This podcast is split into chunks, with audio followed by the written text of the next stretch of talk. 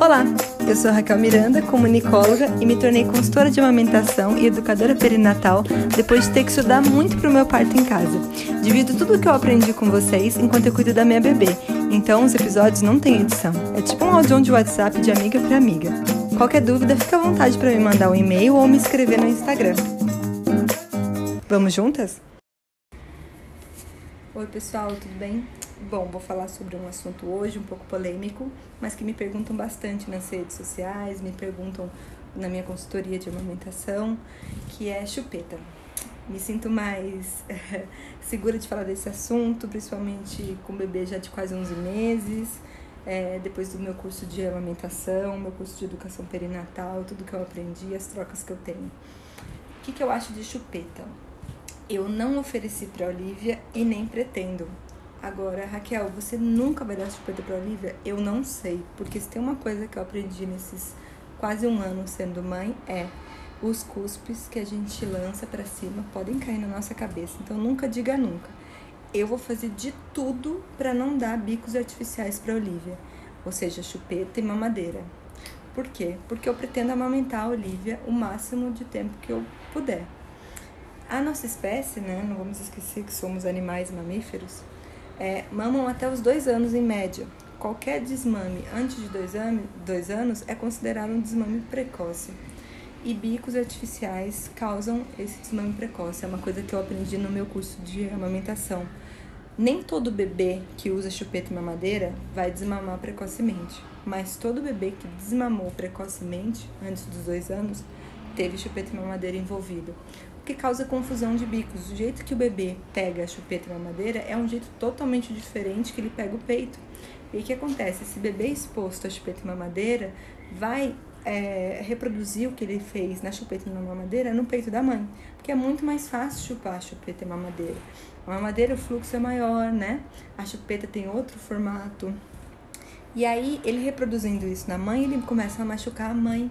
Uma mãe machucada, só a gente sabe a dor que é ter um mamilo machucado, né? Uma mãe machucada fica desmotivada e aí acontece o desmame, né? Então, o leite é produzido conforme o bebê mama. Quanto menos ele mama, menos leite a gente produz. Então, um bebê que usa muito de bicos artificiais suga menos o peito da mulher. Sugando o peito, gente... então, vocês entenderam o ciclo que é isso tudo? Então, para mim a conta não fechou. Eu pretendo amamentar a Olivia o máximo que eu puder. Eu tenho o grande privilégio de poder estar tá, durante a pandemia trabalhando de casa, em home office, então a Lívia mama direto da fonte. É, mas se eu tivesse que sair, meu plano seria ordenhar meu leite com bombinha e dar para ela num copinho, sabe esses copinhos de tequila de vidro, é, um copinho de bico rígido. Qualquer copo de bico mole pode causar confusão, não recomendo. E o copo de bico rígido que vem com válvula, você tira a válvula, arranca a válvula para não, tá, não ter confusão de fluxo. Então, colher dosadora é uma opção também. Parece uma mamadeira, mas na ponta, vai ser um bico, é uma colherzinha. Então tem outras opções, assim, e a gente também tem muita sorte que a nossa rede de apoio entendeu a importância de amamentação, respeitam a gente, então eu tenho certeza que eles estariam nesse barco com a gente para tentar também é, se reinventar, se atualizar e ajudar a gente a alimentar a Olivia com esses artefatos que eu falei para vocês. Agora, eu acho, você acha que a Olivia dormiria mais de chupeta? Eu acho que sim, talvez sim, é um bebê que suga, ele fica seguro, né? Sugar é um reflexo do bebê, todo bebê suga. Se eles não soubessem sugar, eles morreriam de fome. Então talvez ela dormiria mais, talvez ela acordaria menos à noite. Mas para mim não vale a pena esse benefício, porque o leite materno é muito potente. O quanto eu puder amamentar minha filha, eu vou amamentar. O leite materno é considerado a primeira vacina da criança, né? De tão potente que é. E ele vai se adaptando, né? Se o bebê está um pouco desidratado, o leite se adapta para ter mais água. Se o bebê está com alguma infecção, o meu leite se adapta para combater essa infecção. Então, assim, é um benefício, né? Tanto que o livro do Dr. Carlos Gonzalez, aquele pediatra espanhol que eu adoro, sobre a amamentação chama Um Presente para a Vida Toda. A amamentação é um presente para a vida toda, né? Então, isso é muito legal.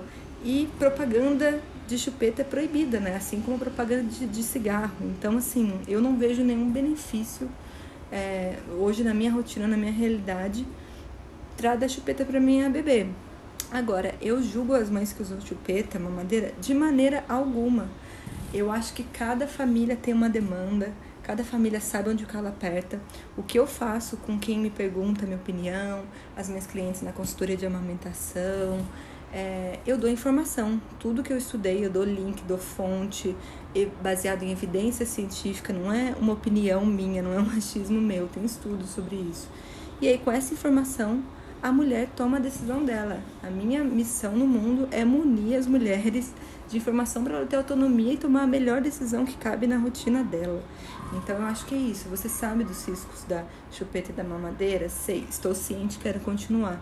Então tá bom, vai que vai. É, já ouvi muito também alguns ataques do tipo, mas eu chupei chupeta e eu tô bem até hoje. Aí você vai ver a pessoa rói a unha até o talo. Vícios orais, a pessoa fuma, a pessoa é, come pra caramba, compulsão alimentar. Então, assim, cara, deixa sequelas. Pode não deixar? Claro que pode. Nós somos seres múltiplos, nós somos seres de, infinitas possibilidades. Mas nada tem um risco zero, né? é muito maior um, um, um, ser humano exposto a chupeta ter vícios orais do que o que não foi. Ah, mas eu conheço alguém, ou eu, chupa chupeta, não tem nenhum vício. Tá bom, parabéns, que sorte, que bom, né? Ou, ah, mas fulano nunca usou chupeta e tem vícios. Tudo bem também, isso acontece. Então, assim, como diria a minha consultora de amamentação, grande amiga, Thaís, da coletiva de Dolas, é, não existe risco zero, né? É, isso que deixa a gente louca e deixa deixa a gente insegura na, na maternidade. Não tem nada que não vai ter risco. Tudo vai ter algum risco, tanto coisas boas quanto coisas ruins. Então, pra gente aqui, pra nossa realidade, não entrou chupeta, não entrou mamadeira. Comprei? Comprei, é claro. Assim que eu soube que eu tava grávida, eu comprei uma chupeta e comprei uma mamadeira. E o pior, eu comprei uma mamadeira com a promessa que imitava o peito humano. E era tão perfeita essa mamadeira que tinha até para mulheres brancas e mulheres negras, que mudava a cor do bico da mamadeira por causa do mamilo. Isso é balela, não existe nem nada que imite o seio da mulher. Primeiro porque os seios não têm um padrão, né? Inclusive, a mesma mulher pode ter um seio diferente do outro. Mamilo, consistência, o cheiro, uh, cara, a cor. Não tem como. O homem não conseguiu ainda imitar o seio é, materno. Então, joguei tudo fora, porque eu também fiquei com peso. Eu falei, meu Deus, será que eu vou passar isso pra frente para alguém? Se eu estragar a amamentação de alguém, não vou dar para ninguém, não.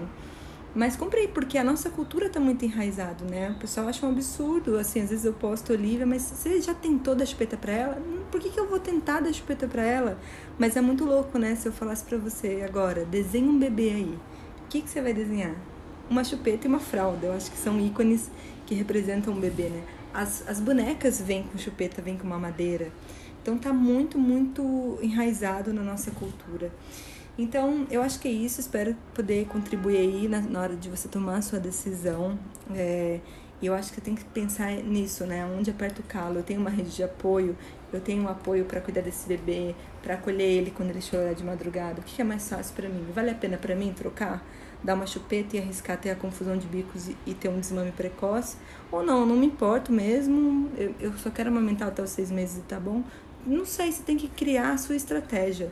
É, estude, informe-se, crie a sua estratégia aí do maternar e tudo bem mudar a rota às vezes, você não precisa escrever em pedra essa estratégia, eu mudo o tempo todo por aqui, mas só queria dividir um pouco essa minha experiência. A minha estratégia é essa, eu pretendo amamentar a Olivia no mínimo por dois anos, mas vamos ver. Vou atualizando vocês aqui e vou dividindo tudo que eu aprender. Lembrei de algo que eu não falei, né? Que sempre rola nesse papo sobre chupeta. Mas e o dedo? Chupeta é melhor que o dedo. Gente, na minha concepção, tudo que eu estudei, tudo que eu li, chupeta não é melhor que dedo. É natural que os bebês coloquem o dedo na boca e assim como vem, passa normal.